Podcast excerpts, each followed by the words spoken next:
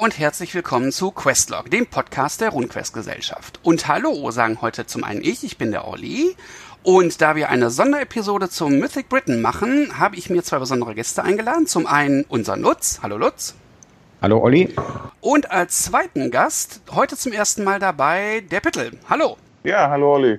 Okay, wir wollen heute über Mythic Britain reden, aus aktuellem Anlass, da das Crowdfunding der deutschen Ausgabe aktuell bei Startnext läuft. Wollen wir euch ein bisschen erzählen, was ist das, wie ist der Stand, welche Erfahrungen gibt schon und da würde ich sagen, übergebe ich mal direkt an den Lutz. Ja, schönen Dank. Ich wollte zunächst gerne mal den Pittel vorstellen. Äh, Pittel, jeder kennt dich unter diesem Namen. Ich weiß, du hast auch einen richtigen Namen. Soll der geheim bleiben oder darf der an die Öffentlichkeit? Der kann ruhig öffentlich sein, ja. Andreas Pittelko, hallo. Ja, die Dialektexperten werden sicher erkennen, dass Andreas aus Berlin kommt. Aber ich werde in Zukunft immer Pittel sagen, weil ich das so seit über 20 Jahren gewohnt bin. So lange kennen wir uns nämlich schon. Ja, ich bin ja der, wie man so sagt, Laienübersetzer unserer Mythras-Produkte und äh, habe auch einen Finger auf das Buch Mythic Britain und sage einfach mal kurz darum, wo es geht. Es ist also ein Quellenbuch und eine Kampagne, die im mythischen Britannien spielt, und zwar nicht in dem mittelalterlichen Britannien wie Pendragon, wo ja sehr viel mittelalterliche Romantik eingearbeitet worden ist, sondern hier geht es um die Dark Ages, also das finstere Britannien um das Jahr 500 herum, über das auch wenig historische Aufzeichnungen existieren. Und man hat bei diesem Buch wirklich das Gefühl, das sind da alles Barbaren und keine Ritter in schimmernder Rüstung. Das Buch enthält zunächst mal einen Überblick über Britannien zu dieser Zeit, über die einzelnen Länder, Königreiche, wichtigsten Persönlichkeiten. Es beschreibt das keltische Leben, beschreibt die Götter, die Religion und die Magie, wobei die Magie im Wesentlichen der Animismus ist. Sowohl die Druiden wie auch die Sachsen, die hier eher als die Bösen dargestellt werden, haben Schamanen und äh, betreiben animistische Magie, also entweder als Druiden oder als Schamanen. Daneben gibt es auch göttliche Magie, denn das Christentum hat in Britannien bereits Fuß gefasst. Allerdings ist die göttliche Magie, also das Wirken von Wundern, äh, ein außerordentlich schwieriger und seltener Vorgang, also nicht wie man das in einem normalen Fantasy-Rollenspiel hat, wo der Priester ins Dungeon reingeht und dann die ganze Zeit mit seinen Zaubern zugange ist. Es gibt ein Kapitel über Kriegsführung. Das entspricht äh, so ein bisschen dem, was in Schlachten und Schildwerder auch schon gestanden hat. Die Persönlichkeiten Britanniens werden mit ihren Spieldaten vorgestellt. Und dann gibt es eine siebenteilige Kampagne, in der die verschiedensten Arten von Abenteuer vorkommen. Zwei Abenteuer sind eher diplomatischer Art, wo die Spielercharaktere sich also zwischen diesen ganzen hohen Persönlichkeiten bewegen müssen. Zwei Abenteuer sind so klassischer Art, äh, so im Sinne von, wir müssen da und da einen Schatz holen. Äh, die Leute, die den Schatz haben, sind aber natürlich dagegen. Es gibt ein Abenteuer, wo die Schlachtenregeln zum Spiel kommen, wo also die Spielercharaktere als Heerführer Truppen gegen sächsische Truppen führen können. Und es gibt ein Abenteuer. Das ist mehr so ein Detektivabenteuer. Da muss man sich in einem Dorf bewegen und rauskriegen, was da eigentlich läuft und wer was macht. Und die Leute haben dort natürlich ihre eigenen Pläne. Das ist in der Summe jetzt keine sieben Abenteuer, das ist mir auch gerade klar geworden. Aber es ist eben eine zusammenhängende Kampagne, die man aber auch zwischendurch auch immer wieder unterbrechen kann. Wie ist ungefähr der Umfang? Also wie teilt sich das auf? Das Buch hat, glaube ich, über 300 Seiten. Wie viel ist Quellenteil? Wie viel ist Abenteuer? Etwas über die Hälfte ist Quellenteil, also einschließlich des Kapitels, das habe ich jetzt ganz vergessen, wie Charaktere erschaffen werden. Das ist sehr spezifisch für Britannien, also welche Kampfstile es dort gibt, äh, aus welchen Ländern, mit welchen Sprachen die Leute kommen, ob sie Zugang zur Magie haben. Es gibt ein paar neue Berufe. Und es gibt eine Besonderheit, denn die Charaktere sind alles nicht, ähm, sagen wir mal, Vollzeit-Schriftgelehrte äh, oder Vollzeit-Diebe, sondern sie sind alle zur Hälfte Kämpfer und haben dann eben noch einen einen Brotberuf sozusagen als, als Handwerker oder als, als Barde oder so etwas. Also wir können schon sagen, es sind ungefähr über 150 Seiten spielbares Material. Ja, auf jeden Fall. Ähm, das Quellenmaterial an sich und vieles von dem, was da als spielbarer Material drin ist, ist vielleicht auch interessant für Leute, die ein anderes Rollenspielsystem bevorzugen, die aber eben gerne mal in dieser Arthur Merdin Guinevere äh, Epoche spielen möchten. Also das heißt, man kann es mit, also es ist geschrieben ursprünglich für RuneQuest sechste Ausgabe, man kann es mit Mythra spielen, aber es ist auch durchaus möglich, mit anderen Regelsystemen ins Britannien aufzubrechen. Das ist richtig. Du hast noch einen wichtigen Punkt angeschrieben, es ist für RuneQuest 6 geschrieben worden und der wesentliche Unterschied zwischen RuneQuest 6 und Mythra sind ja die animistischen Regeln, also die Regeln über den Umgang mit Geistern. Und wir haben jetzt versucht, das deutsche Exemplar an Mythras anzupassen. Das heißt, es hat ein paar kleinere Änderungen im Umgang mit Geistern geben müssen. Ich hoffe, das ist so einigermaßen plausibel geworden. Ja, dann würde ich gerne was zum Titel sagen. Also Mittel ist ja äh, lange in der Spieleszene und äh, hat sich unsterblich verdient gemacht über die äh, Tradition der Conventions an Pfingsten, nachdem Tentacles beendet wurde, hat Mittel die Initiative ergriffen und führt jetzt unter dem Namen Eternal diese Conventions Pfingsten weiter. Und da sind eben auch sehr viele Leute, die sich für RuneQuest, für Gloranta, für Tulu und eben für Mythras interessieren. Also es ist im Grunde genommen der deutsche D100-Con, der da noch stattfindet. Und ich habe selbst auch schon die Ehre gehabt, bei Pittel ein paar Mal Kampagnen spielen zu können. Nicht nur Mythras, sondern auch Traveler. Und das war immer ganz toll. Und ich weiß eben, dass Pittel zweimal diese Music Britain Kampagne gespielt hat. Und da würde ich ihn jetzt gerne mal nach seinen Erfahrungen fragen. Ich habe vorher schon mal mit ihm gesprochen auf dem letzten Convention. Und das Erste, was mir da aufgefallen ist oder was er erzählt hat, ist, er hat einen ganz interessanten Einstieg in das Abenteuer gefunden, dass er nämlich nicht erst zur Zeit von Artus anfängt, sondern schon zur Zeit der römischen Invasion. Pittel, wie war das? Ja, ich habe es mit vielleicht kurz Erläuterung mit zwei Gruppen gespielt. Die eine Gruppe, das waren alles erfahrene Unquestler, die auch alle Pendragon gespielt haben. Die andere Gruppe, das waren erfahrene Rollenspieler, die aber noch nie RuneQuest gespielt haben oder was von Pendragon überhaupt so richtig gehört haben. Insofern war das eine ganz interessante Erfahrung, dieselbe Kampagne mit solchen unterschiedlichen Leuten zu spielen. Und bei der Gruppe, die noch nie RuneQuest gespielt hatte, habe ich tatsächlich 500 Jahre vorher angefangen mit der Invasion der Römer. Ich habe jedem einen kleinen ja, Leitcharakter gegeben. Wirklich nur die wichtigsten Skills, die Kampfstile und ein paar Leidenschaften und habe die einfach mal kämpfen lassen gegen die Römer.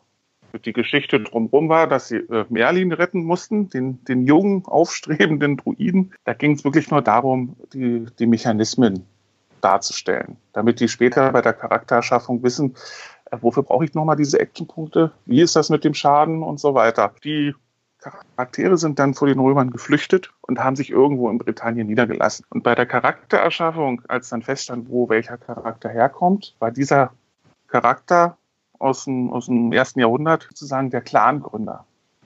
Und damit hatte der Druidenspieler gleich die, die, die Vorfahren als Geister, auf die er zugreifen konnte. Die habe ich dann auch ein bisschen ja, regeltechnisch auf, aufgearbeitet dass der Druidenspieler, für den das ja auch alles neu war, ja wusste, was die Vorfahren der einzelnen Spieler drauf haben. Ja, da gab es dann einen Heiler, der konnte halt Wunden heilen, zaubern. Dann gab es ja den, den, den, Tiertrainer, dass er da so ein bisschen mit Tieren redet. Äh, auch ein Krieger war dabei, ein reiner. Ja, da gab es dann ein wahres Schwert und solche Geschichten. Also, so dass der dass ich den Druidenspieler so ein bisschen an die Hand genommen habe, um sich da ja so ein bisschen einzustimmen. Das Magiesystem, da kommt vielleicht ja auch gleich noch eine Frage, äh, ist doch sehr vom Spieler abhängig. Es ist schon richtig, dass, dass Ahnengeister eine große Rolle spielen, Ahnengeister und Naturgeister vor allen Dingen in dieser Kampagne. Du hattest in, bei jeder der beiden Gruppen dann einen Druiden dabei? Ja, lustigerweise habe ich es geschafft, äh, in beiden Gruppen jemanden zu überreden und zu überzeugen, dass äh, er einen Druiden spielen soll. Mhm. Das ist ja auch in der Kampagne relativ wichtig. Es gibt viele Stellen, an denen ein Druide, wenn er Einblick in die Geisterwelt hat, Informationen kriegt, die dem Normal Britannia verborgen bleiben. Das hast du auch sicherlich ausgenutzt, nicht? Ja, natürlich. Ne? Also man braucht keinen Druiden, um die Kampagne zu spielen. Aber der Druide macht es nochmal ein bisschen mystischer. Und das ist ja mystisches Briten. Ja. ähm, und auch wie er spielt, das ist für die Spieler am Anfang auch noch so ein bisschen undurchsichtig. Wenn man einen guten Spieler hat, das hatte ich zum Glück, der sagt den anderen auch nicht, was er da tut. Mhm. Das ist dann so eine Absprache zwischen Spielleiter und Spieler. Und die sehen nur, hm, der Druide, das der ist irgendwie, der kann irgendwie Sachen, da müssen wir vorsichtig sein. Ja. Und das spiegelt sich dann natürlich auch auf andere Druiden wieder, die die Spieler im, im Laufe der Kampagne kennenlernen, wie Merlin oder auch Morgana. Ja, oder den Druidenkönig äh, von den Pikten, der da ein echtes Problem darstellt, glaube ich. Ja, äh. ja. Der ist tatsächlich, äh, kann, ohne zu spoilern, kurz sagen, das ist im Prinzip der Widersacher von Merlin, der eben auch an Macht nichts nachsteht. Mhm. Eine Besonderheit, was mir so beim Lesen aufgefallen ist, denn ich habe das Ganze ja nur gelesen, ist, dass hier die Leidenschaften eine große Rolle spielen und dass die Spieler also sehr schnell Beziehungen entwickeln zu den wichtigen Charakteren. Ich sag mal so, jeder wird Merlin fürchten, jeder wird Arthur nett finden, jeder wird sich in Guinevere verlieben. Und das hat ja dann auch später Einfluss auf den Verlauf des Abenteuers, weil man diese Leidenschaften ja dann benutzen kann. Einerseits, um vielleicht in kritischen Situationen seine Werte zu verbessern, aber andererseits auch, um bestimmte Entscheidungen für oder gegen jemanden zu fällen. Haben sich die Spieler da nicht irgendwie gegängelt gefühlt? Nein, im Gegenteil. Erstmal werden viele Sachen auch erwürfelt. Man kann sich versuchen, dagegen zu wehren. Man hat Willenskraft beispielsweise. Ich ähm, kann das mit einem Beispiel machen, vielleicht. Einer meiner Spieler, der kam aus äh, Dalryder, das ist an der Westküste vom heutigen Schottland. Das sind irische Siedler. Und der war, ich weiß nicht, wie ihr das übersetzt habt, äh, Pagan. Ne? Also, ja, Pagan haben wir es übergesetzt, nach langem Überlegen. Ja, das ist gar nicht so leicht, ne, weil das, hier, diese Heide ist im Deutschen doch irgendwie anders belegt. Gut, der kam dann zu diesem ersten Abenteuer, dem Winter Council von, von äh, Artus. Und der kannte ja keinen. Und ist, der Winter Council war halt kalt und nass. Und äh, die, die einzigen, die ihm Unterschlupf und Verpflegung gegeben haben, war die christliche Gemeinde. Man muss sich das auch so vorstellen, es gibt da keine Gasthäuser. Wir sind in den Dark Ages, wie du vorher gesagt hast. Es ist nicht so, dass am Wegesrand überall lustige Gasthäuser sind oder sowas. Sowas ist praktisch gar nicht existent. Und diese Christen, die haben natürlich auch auf ihn eingeredet. Und er hat sich auch versucht, so ein bisschen dagegen zu wehren. Aber dann naja, irgendwie hatten die auch recht. Dann hat er neben seinen Pagan noch die Leidenschaft fürs Christentum bekommen. Er hat sich nicht taufen lassen und nichts, aber er lief dann zweigleisig. Das, was jetzt nicht so unüblich ist. Also ähm, die, die Religionen waren dann, haben dann nebeneinander existiert und zusammen gefeiert. Also das heißt, das Thema Religion ist auch wichtig innerhalb der Kampagne und auch für den Hintergrund. Also der kulturelle Hintergrund der Religion ist schon ein wichtiges Thema. Ja, natürlich. Das ist es auf jeden Fall. Wir haben im Prinzip drei Religionen. Das ist der Pagan, das Christentum und die Sachsen haben ihre eigene Religion mitgebracht. Ihre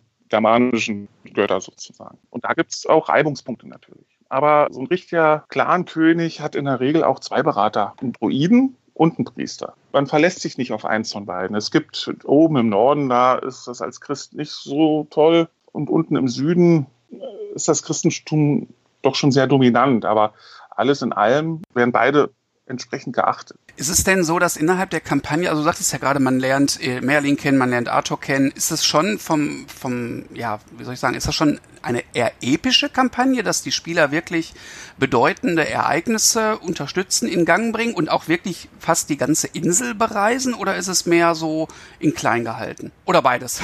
Die Spielercharaktere werden im Prinzip von Merlin erwählt, dem roten Drachen Britanniens zu dienen. Und sie sind auch ihm unterstellt. Also wenn die vorher in ihrer Charakterschaffung irgendein Clankönig oder irgendjemanden unterstellt waren, Merlin regelt das, dass die davon befreit werden. Und die Spielergruppe ist in der Kampagne im Prinzip der verlängerte Arm Merlin. Das sind die Leute, die die Drecksarbeit machen, die ein Arthur nicht machen kann und auch ein Merlin nicht machen kann. Das sind die, die hinter die feindlichen Linien gehen. Das sind die, die spionieren oder auch mal jemanden um die Ecke bringen wenn es in Merlins Sinne ist. Insofern sind sie schon Teil der ganzen epischen Geschichte. Im späteren Verlauf, auch ich habe, wir haben auch weit über die Kampagne darüber hinaus gespielt, sind sie am Ende die Entscheider und die Macher, die die Sachen vorbereiten, die im Prinzip versuchen zu entscheiden, wo die Schlacht stattfindet und in welcher Form. Und damit bereisen sie auch die gesamte Insel. Es bleibt nicht aus.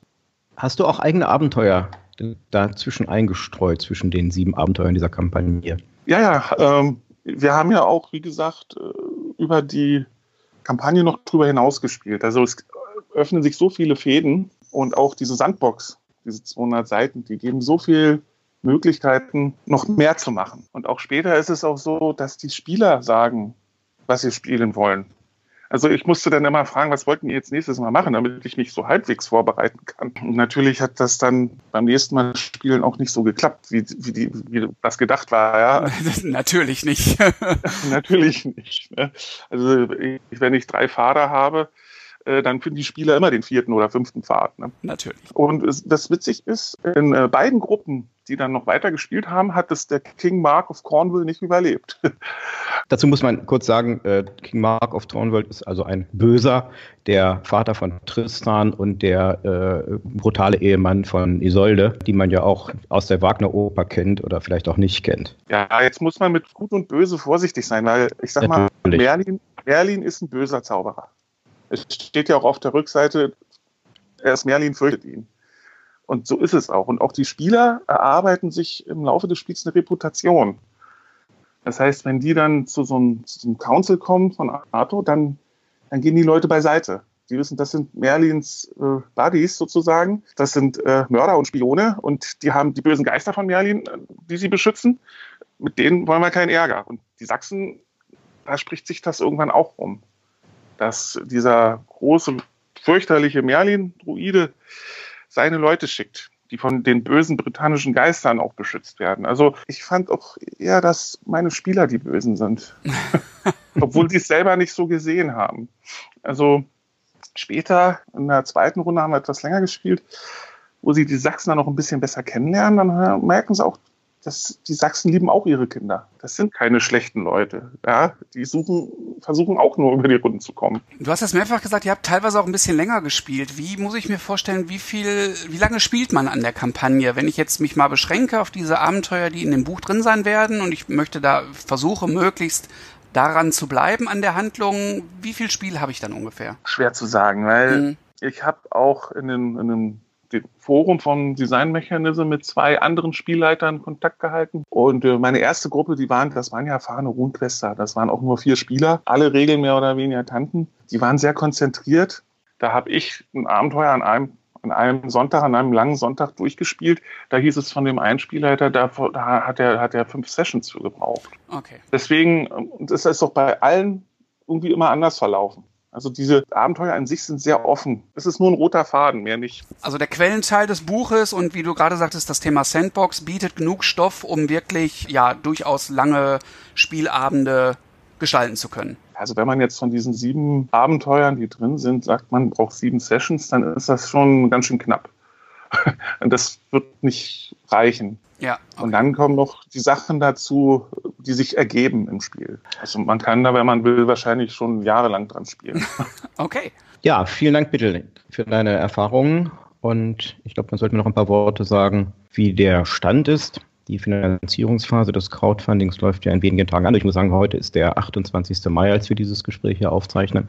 Und damit äh, alle Leute auch wissen, dass das Ganze fertig wird, kurz der, der Stand. Also das Produkt ist schon vor längerer Zeit fertig übersetzt gewesen. Der, die Übersetzerin äh, Kelly Rawcliffe ist studierte Ur- und Frühgeschichtlerin, die auch als Restauratorin gearbeitet hat und sehr viele keltische Gegenstände auch restauriert hat. Und die hat also auch bei der Übersetzung noch einigen Input gegeben. Wir haben auch zum Teil mit dem Autor Lawrence Whittaker äh, im Dialog noch einige historische oder äh, kulturelle Fehler ausgebügelt und noch ein paar andere Dinge. André hat irgendwo mal gesagt oder geschrieben, die deutschen Übersetzungen sind immer besser als die Originale und das gilt auch hier wieder. Gut, das ist also die Übersetzung, die ist lange fertig. Ähm, dann hat der Lektor, das bin in diesem Falle ich, hat das alles durchgelesen, hat der Übersetzerin wieder mit Kommentaren zurückgegeben. Und die Übersetzerin ist jetzt dabei, diese Kommentare noch einzuarbeiten. Ich habe eben gerade mal hier die Seitenzahlen durchgecheckt. Also sie ist zu 65 Prozent damit fertig, die Kommentare des Lektors einzuarbeiten. Äh, in dem Moment, wo sie ein Kapitel freigibt, mache ich das Layout. 58 Prozent. Wir sind also schon in der Kampagne drin. Und wenn ich das Layout fertig gemacht habe, dann schicke ich die Sachen an Olli und Olli guckt dann nochmal drauf. Äh, Tippfehler, Formulierungsfehler ähm, und schickt mir dann immer Sachen rein. Und äh, Olli hat jetzt äh, 11 Prozent gemacht, äh, ist aber wartet jeden Tag darauf, dass ich ihm das nächste Kapitel schicke. Mhm, so ungefähr, ganz genau, ja. Die, äh, die, die Karten sind alle fertig, das hat der André gemacht, also die Karten sind alle eingedeutscht. Und ich gehe mal davon aus, dass wir in drei Wochen das komplette Layout haben werden, spätestens. Olli wird dann schon wieder ein Stück weiter sein, mhm. ähm, sodass wir nach unserem Sommerurlaub, also Ende August, ein Exemplar vorliegen haben, was man so zum Drucker schicken kann. Wahrscheinlich wird man dann nochmal drüber gucken und nochmal gucken, ob die Bezeichnungen in den Karten und in den Abenteuern auch übereinstimmen und nochmal die Konkordanzen prüfen. Dann kommt immer noch die sehr lästige Arbeit, den Index zu erstellen. Ich gebe mir da immer sehr viel Mühe, dass ich nicht das Wort, wenn das 20 Mal im Buch vorkommt, dass ich hinten 20 Seitenangaben mache, sondern dass ich die zwei oder drei rauspicke, die wirklich relevant sind. Das ist immer noch ein paar Tage Knochenarbeit.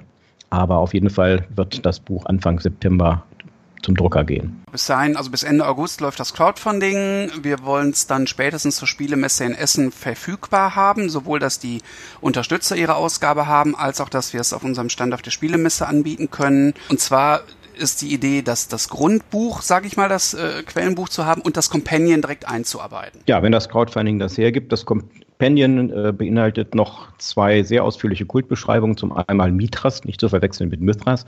Mithras ist der persische Sonnengott, der auch von römischen Legionären sehr verehrt wurde. Zum anderen den Kult der Flussgöttin Sabrina. Das ist ein sehr wichtiger Naturgeist, der äh, auch letztlich für Merlins äh, Karriere verantwortlich war. Und dann gibt es noch ein kleineres Kapitel über ein Land im Norden bei den Pikten, was in einem der Abenteuer eine große Rolle spielt. Also das würden wir gerne mit einarbeiten, wenn das die, das Crowdfunding hergibt. Das ist das, was wir jetzt in dem ersten Buch auf jeden Fall bringen wollen. Darüber hinaus gibt es meines Wissens noch ein Quellenbuch zu den Sachsen. Ja, das Buch heißt Logress und ähm, das beinhaltet die Ganze aus sächsischer Sicht. Das ist deutlich kürzer als Mythic Britain. Ich will nicht behaupten, dass man das ohne spielen kann, aber es ist wahrscheinlich trotzdem möglich. Also die Regeln zur Charaktererschaffung stehen da nochmal drin und dann auch dort wieder eine Abenteuerkampagne. Ich muss aber zugeben, dass ich das nur flüchtig überflogen habe. Das ist auf jeden Fall viel kürzer als Mythic Britain und deswegen sollte das machbar sein, wenn das Interesse denn tatsächlich da ist. Äh, Anpittel, hast du mit diesem Logress auch schon Erfahrungen gemacht? Hast du das gelesen oder gespielt? Ja, ja, also ne, gespielt nicht. Ich habe habe das benutzt, als die sozusagen sich tief in das Sachsenland äh, bewegt haben, um Informationen zu sammeln. Da habe ich das schon benutzt. Das ist, ist, auf jeden Fall eine gute Ergänzung. Ich möchte auch noch erwähnen, die, dieser, dieser ganze, das ganze Buch Mythic Britain basiert auf einer Literaturvorlage okay. von Bernard Cornwell die Artus-Chroniken aus dem Deutsch im Roro Verlag erschienen. Das ist also auch eine super Ergänzung äh, für die Gruppe und den Spielleiter, sich in diese ja, in diesen Stil so ein bisschen reinzulesen. Das wäre dann so das Mythic Britain. Es gibt dann noch andere Bücher zum Thema mythische Zeitalter. Gibt es da Pläne? Ich meine, ich glaube, Lutz, du hast die angelesen oder versucht zu übersetzen. Wie ist da der Stand? Also ich habe sowohl Mystic Konstantinopel wie auch Mystic Rom gelesen. Von Mystic Konstantinopel bin ich sehr begeistert und habe auch sofort, äh, ich sage fast jede freie Minute mit der Übersetzung verbracht. Ich bin dazu drei Vierteln durch mittlerweile. Das spielt im Jahre 1450, drei Jahre bevor die Osmanen Konstantinopel erobern. Es ist auch ein Quellenbuch, aber es ist sehr, sehr detailliert, äh, also auch für den Spielleiter aufbereitet, in dem alle wichtigen Persönlichkeiten, alle wichtigen Organisationen, sei es die katholische Kirche oder der Orden der Derwische und die einzelnen äh, Polizeieinheiten der Stadt beschrieben werden. Die einzelnen Stadtteile werden ausführlich beschrieben, immer mit jeder Menge Querverweisen, sodass man von einer Sache zur anderen weitergeleitet wird. Es gibt 40 Abenteuerideen. Das sind so Zehnzeiler, sage ich mal, was man machen kann. Und hinten gibt es fünf Kurzkampagnen, die jeweils so zwei, drei Seiten lang sind. Es gibt parallel dazu eine etwa 30 Seiten starke Kampagne, die man sehr gut als Einführung in Konstantinopel verwenden kann, wo Charaktere also durch äh, verschiedene Bereiche Konstantinopels, äh, das Nachtleben und die, die Wirtschaftswelt und so weiter geschickt werden auf der Suche nach einem verschwundenen Sohn. Ich bin aber etwas optimistisch, dass wir das nächstes Jahr, Mitte nächsten Jahres rausbringen können. Mhm. Basic Rome habe ich auch durchgelesen. Ich bin eigentlich ein großer Rom-Fan. Ich äh, beschäftige mich auch in meiner Freizeit sehr mit der römischen Geschichte. Ist ein sehr, sehr, sehr ausführlicher Quellenband, der allerdings äh, kein Abenteuer enthält und ja, äh, er hält auch Regeln für Charaktererschaffung, er hält Regeln für, äh, er hält Monster und so weiter, aber ist äh, ein bisschen sperriger, äh, weil man eben nicht direkt losspielen kann. Also Konstantinopel auf jeden Fall schon in Arbeit. Sollte da das Interesse bestehen, wäre das auf jeden Fall ein Projekt, was wir gerne machen wollen. Wenn ihr daran Interesse habt, je erfolgreicher unser Mythic Britain Crowdfunding sein wird, umso wahrscheinlicher ist es, dass wir ja mit dieser Themenreihe weitermachen machen werden, weil wir halt die Hoffnung haben, dass es sowohl für Mitra-Spieler, RuneQuest-Spieler als auch für Spieler anderer Regelsysteme auf jeden Fall einen Blick wert sein wird. Dann sage ich ja, vielen Dank an Lutz und an Pettel. Ja, gerne, immer wieder gerne. okay, ich danke, vielen Dank an euch fürs Zuhören. Wenn ihr Fragen habt, Anmerkungen, schreibt uns, tut uns Kunden. Ihr findet uns in Foren von Tannelorn, schreibt uns über unsere Website. Wir sagen vielen, vielen Dank fürs Zuhören und tschüss bis zum nächsten Mal. Tschüss. Tschüss.